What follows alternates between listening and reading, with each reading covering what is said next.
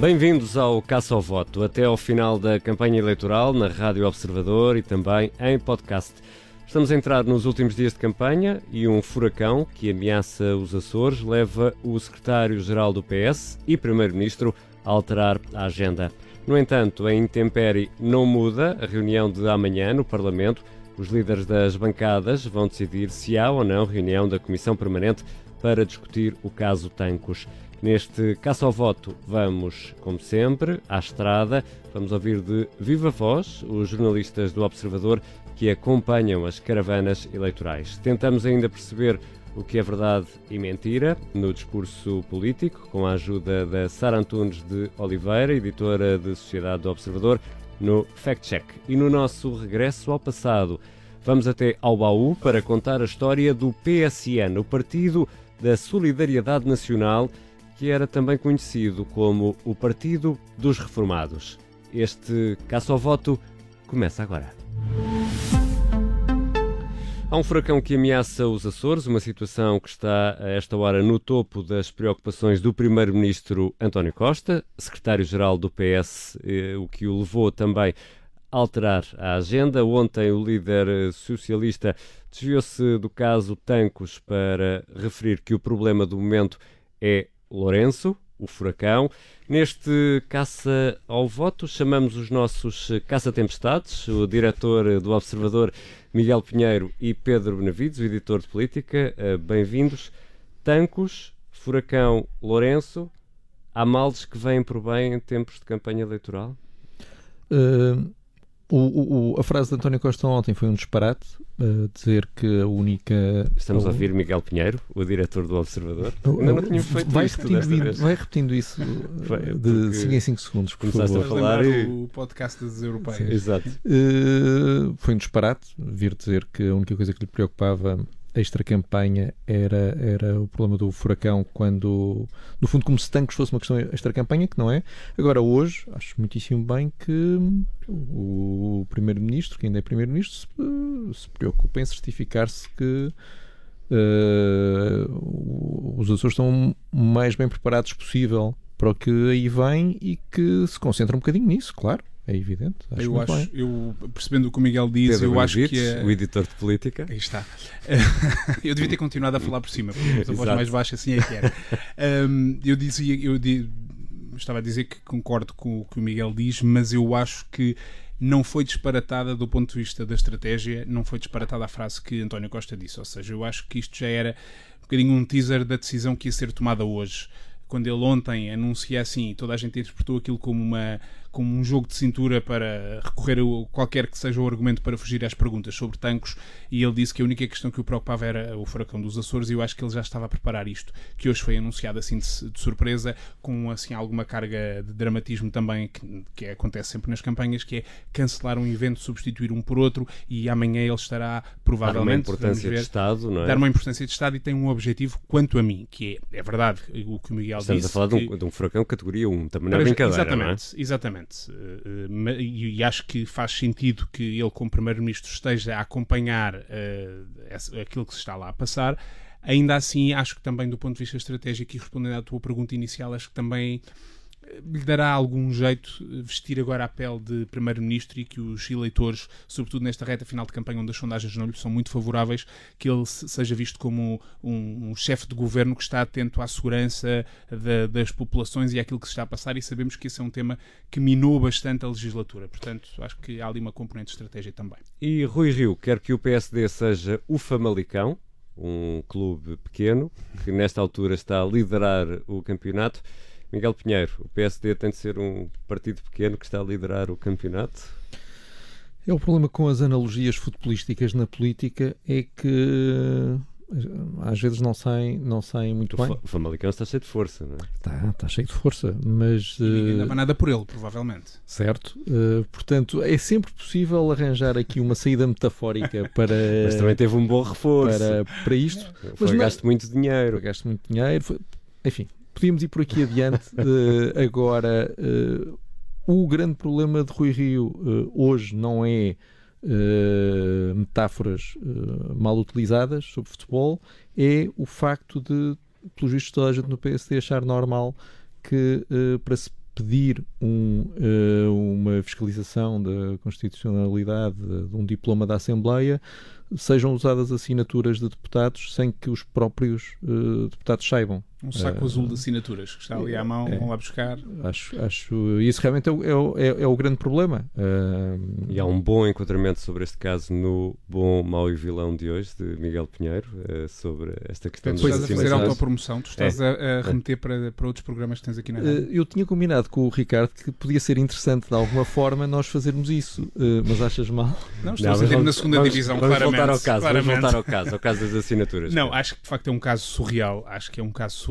Acho uh, curioso que tenha aparecido nesta altura também. Estes casos aparecem sempre nas alturas estratégicas e não estou com isto a dizer que tenha sido um caso que tenha sido lançado pelo PS, por exemplo, uh, pode ter sido uma questão interna, mas de facto é absolutamente surreal como é que num documento que chega ao Tribunal Constitucional há deputados que têm lá a sua assinatura e nem faziam ideia que tinham assinado. Que tinham assinado. Portanto, eu acho que isto é uma coisa, uma questão grave, foi tudo relativizado hoje e desvalorizado, mas de facto é uma questão uh, que é grave. É uma questão curiosamente, que Assunção Cristas aproveitou para picar o PSD dizendo que no CDS responsabilizaram cada deputado pelas suas assinaturas e, portanto, não têm nada a perder nessa Isso também é espetacular. Portanto, o CDS sozinho não teria as assinaturas para fazer o pedido ao Constitucional. Vai pedir ajuda ao PSD.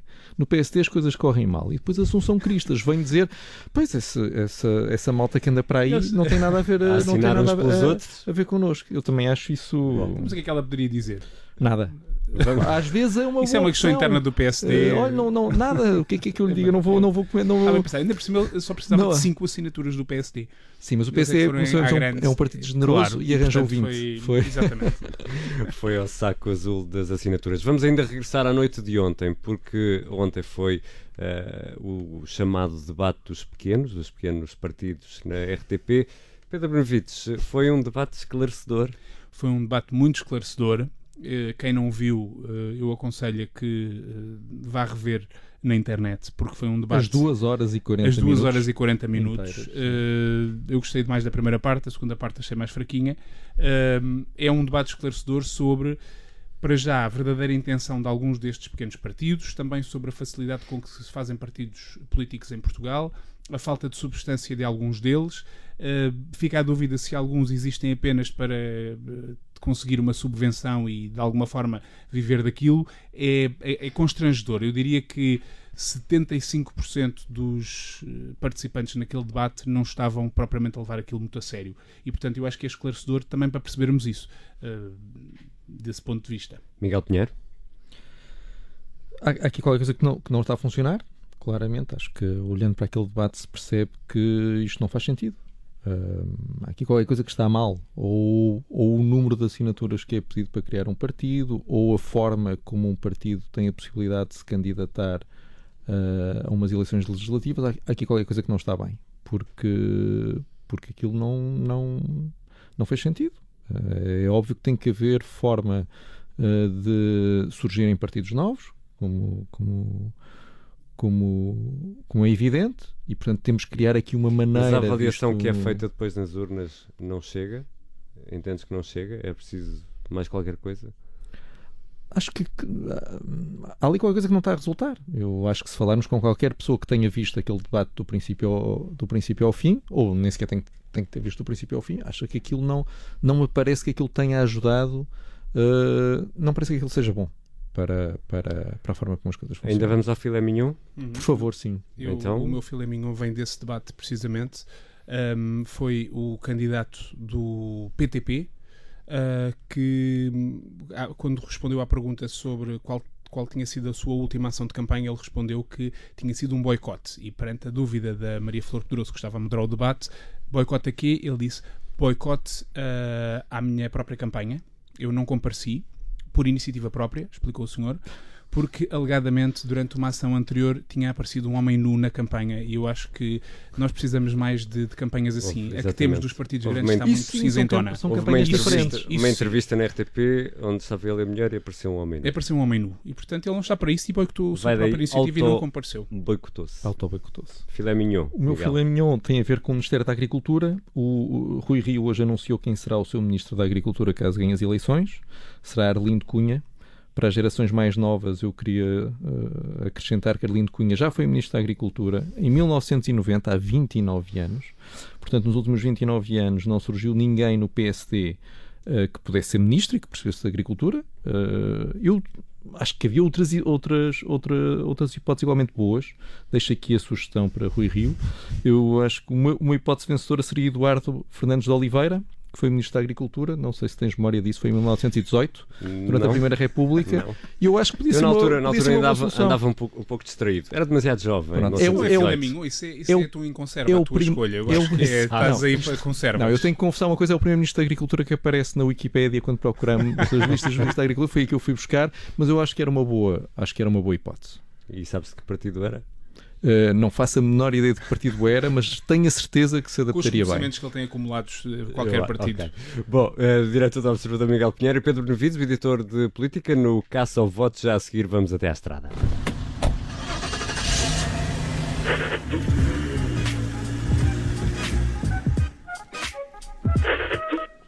E temos de acelerar por culpa dos dois senhores eh, com quem estivemos aqui a conversar, que falaram muito todos os dias até ao final da campanha neste caça ao voto. Vamos ao encontro dos jornalistas do Observador que estão na estrada. Começamos eh, pelo PSD, que anda por terras que já foram conhecidas como Cavaquistão. Boa tarde, Rita Diniz. Eh, Rui Rio anda de tal forma animado que até, como ouvimos, já tem nomes para Ministro da Agricultura. Sim, olá, boa tarde Ricardo. É verdade, eh, as sondagens do, dos últimos dias, pelo menos de ontem e de hoje, ao que parece, são animadoras e isso nota-se aqui na comitiva, que andam sempre agarrados ao telefone eh, a falar nas tais sondagens que não gostam, mas que por acaso nestes dias até têm sido boas. E, e uma, das, uma das coisas que o Rui Rio disse hoje e que deu. Uh, deu corpo a este otimismo foi precisamente isso. Veio anunciar que já tinha Ministro da Agricultura, caso venha a formar governo, Arlindo Cunha, e, e, disse isto apenas porque já tinha falado com ele, portanto, o próprio já disse que sim, que estava disponível para, para as funções. Já o tinha feito também com o Ministro das Finanças, que será Joaquim Sarmento, e fez mais ou menos com o Ministro da Saúde, que o Rui Rio já disse qual é o perfil. Uh, disse que já tem um nome na cabeça, só não diz qual, porque ainda não uh, falou com o próprio, portanto ficamos ainda sem saber. E por aí em Viseu, Rita, uh, o apoio é igual ao apoio que se via noutros tempos? Bom, eu acho que não se pode dizer exatamente isso, mas vamos esperar pela noite. A questão é, nós começámos aqui a campanha em, no Distrito de Viseu, em Lamego, portanto não exatamente no Conselho de Viseu, e em Lamego realmente não houve eh, ninguém na rua. Portanto, era hora de almoço, estávamos ali na rua principal de Lamego, não havia praticamente gente. Rui Rio fez a arruada possível. Na verdade, Rui Rio eh, acaba por fazer muitas arruadas deste género em, em, em horas menos próprias, em sítios com menos gente. Ele não, não, fica muito preocupado com isso, na verdade. Fica com, com a equipa de, de jovens que o acompanha. As bandeiras estão lá, as músicas também, fala com quem passa, se não forem muitos, paciência. A verdade, a verdade é essa. E em Lamego, Mas, em Lamego, sim. Rita, há sempre a bola, a bola de Lamego, não é? Sim, por acaso sim, eh, eu por acaso até comi ao almoço, mas, mas acho que Rui Rio não, não deve ter almoçado e... algo melhor. A, a, questão aqui, deixa-me só terminar, a questão aqui é que em Viseu mesmo vai haver um grande comício hoje à noite, que é o único jantar comício da, da campanha, Uh, e, portanto, aí, uh, segundo percebi, espera-se 2.200 uh, pessoas. Vamos ver se enche. Portanto, se encher, então talvez possa dizer que o Cavaquistão ainda vive, mas não sabemos. Vamos esperar para ver. A verdade é que a ruada mesmo em Viseu não houve. Optaram por fugir da rua. Rita, quantos quilómetros? Uh, hoje uh, fizemos, dois, uh, não, fizemos 234, no total eu diria 2.600. Obrigado Rita Diniz, aqui em direto a partir de Viseu, a acompanhar a caravana do PSD. Agora vamos até à Grande Lisboa, onde tem andado a CDU, que hoje termina com o comício em Rio de Moro. Rita Penela, jornalista do Observador, está na estrada com o PCP e com os Verdes. Rita, de que forma é que Jerónimo de Sousa tem lidado com o facto destes eh, dois partidos eh, terem sido um dos grandes fatores de estabilidade do governo PS. É um assunto que faz parte aí das conversas de campanha?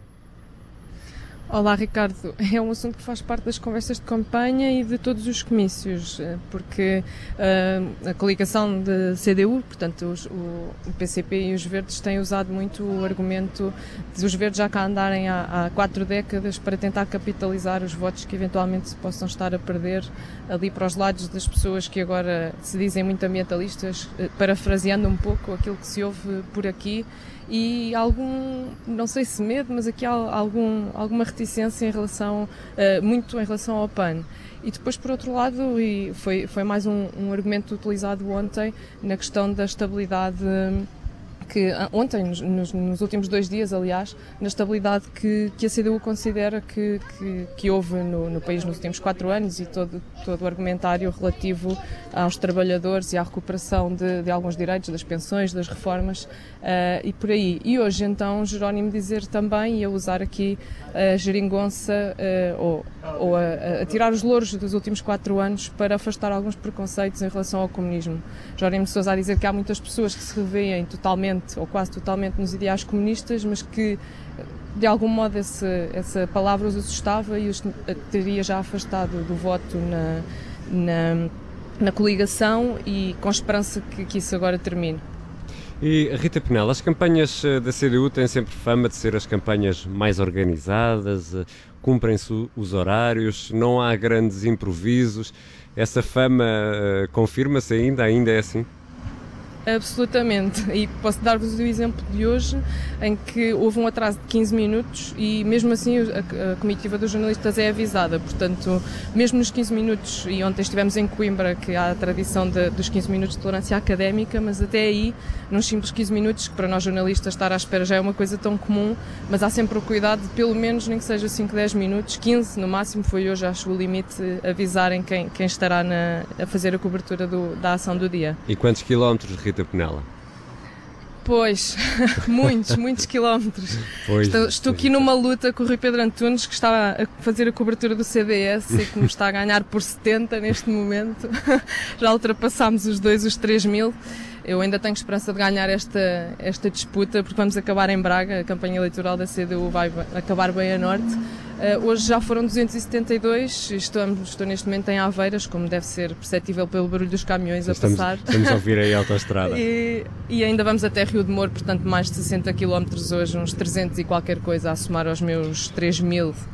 Rita Penela, a acompanhar a CDU, jornalista do Observador. Todos os dias vamos para a estrada neste caça ao voto e também vamos ao fact-check.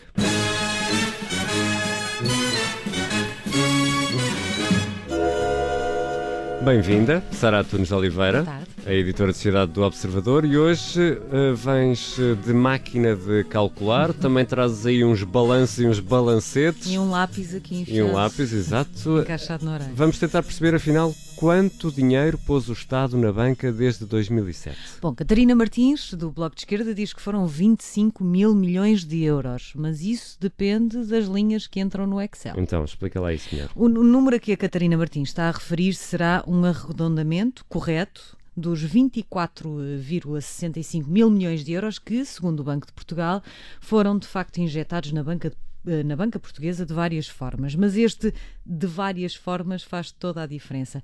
É justo dizer que os 25 mil milhões que foram colocados nos bancos, dando a entender que esse foi dinheiro entregue a fundo perdido, é justo dizer isso? Portanto, que atiramos 25 mil milhões assim, toma lá? Nem por isso, e é esse o ponto. Em primeiro lugar, trata-se de um valor bruto que ignora, por exemplo, os fundos recebidos uh, pelo BCP e pelo BPI em 2012 que foram devolvidos e com juros pesados. São os COCOs, e eu agradeço a oportunidade de dizer isto na rádio, assim se chamam estes financiamentos, COCOs. COCOs. Um, ao BCP, muito obrigada, e apesar da dificuldade da palavra. Um, foram concedidos ao BCP, por exemplo, no valor de 3 mil milhões de euros, que renderam em troca mil milhões de euros em juros. Isto não está refletido nas contas apresentadas por Catarina Martins. Só mais um exemplo: aqueles 25 mil milhões de euros também contam com o dinheiro injetado na Caixa Geral de Depósitos. Mas é preciso não ignorar que este é, no fundo, o custo de ter um banco público que precisou de várias recapitalizações e que deverá agora ir pagando dividendos ao Bom, Estado. Resumindo, Sara Antunes Oliveira, qual é o número mais correto? O número é correto, 25 mil milhões, mas é esticado se dissermos que simplesmente esse dinheiro foi colocado lá e não devolvido, porque deixa de fora, por exemplo, o dinheiro que o BCP e o BPI já devolveram ou os juros eh, que parte desse dinheiro eh, rendeu. Leva, assim sendo, um carimbo daqueles que são os teus preferidos, que é um verde, sim, um verde, mas, mas, aquele assim já muito desbatido, um já a fugir um bocadinho. Mais usado, é isso? Exatamente. Bom, venha ao carimbo. E já a seguir, vamos uh, regressar ao passado, vamos ao baú das legislativas.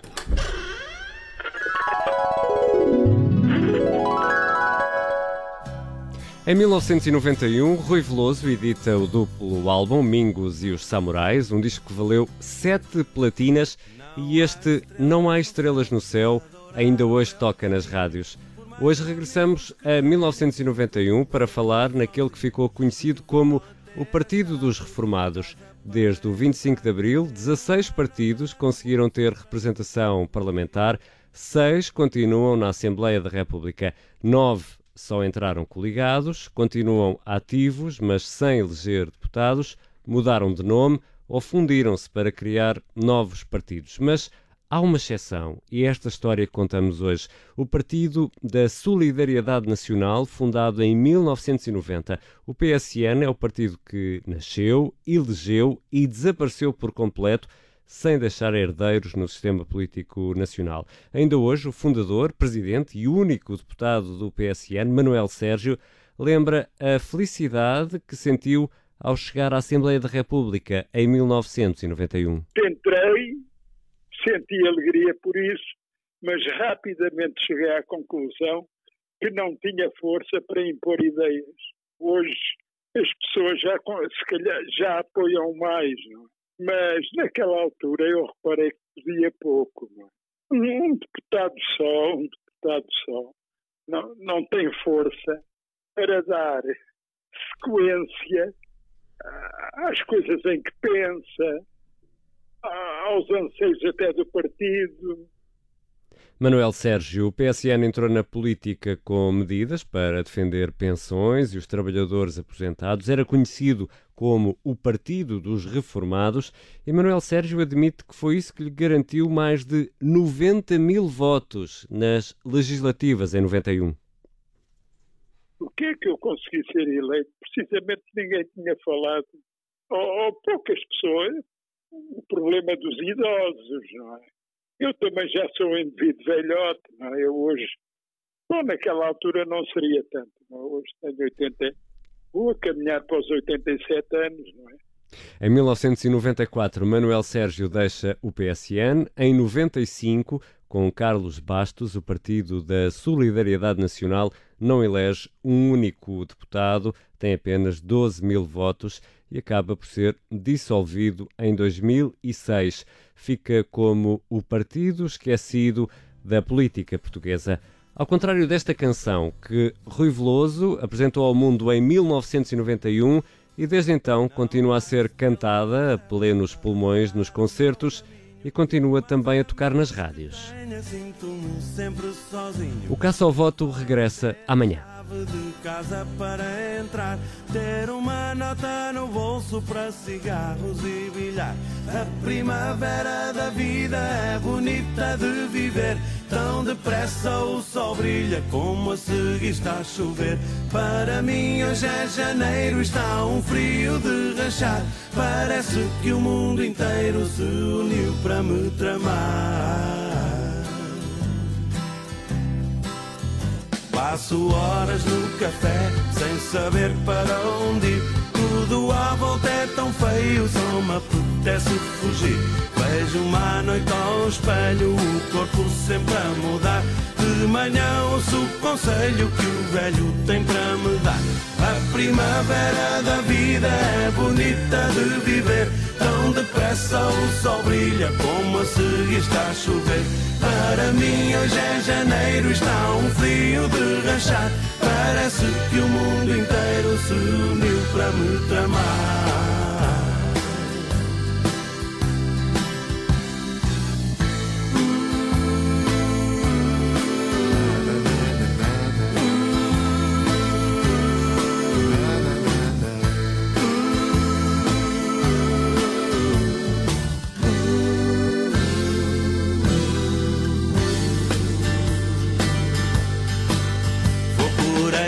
Escondidas a espreitar as janelas, perdido nas avenidas e achado nas vielas.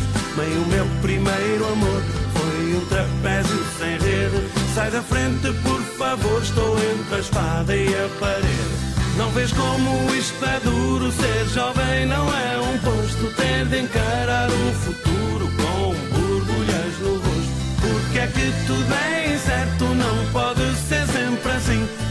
Não fosse rock and roll, o que seria? Não há estrelas no céu, é música do Rui Veloso, é assim que termina a caça ao voto de hoje. Vai estar disponível já a seguir em observador.pt. Amanhã há mais.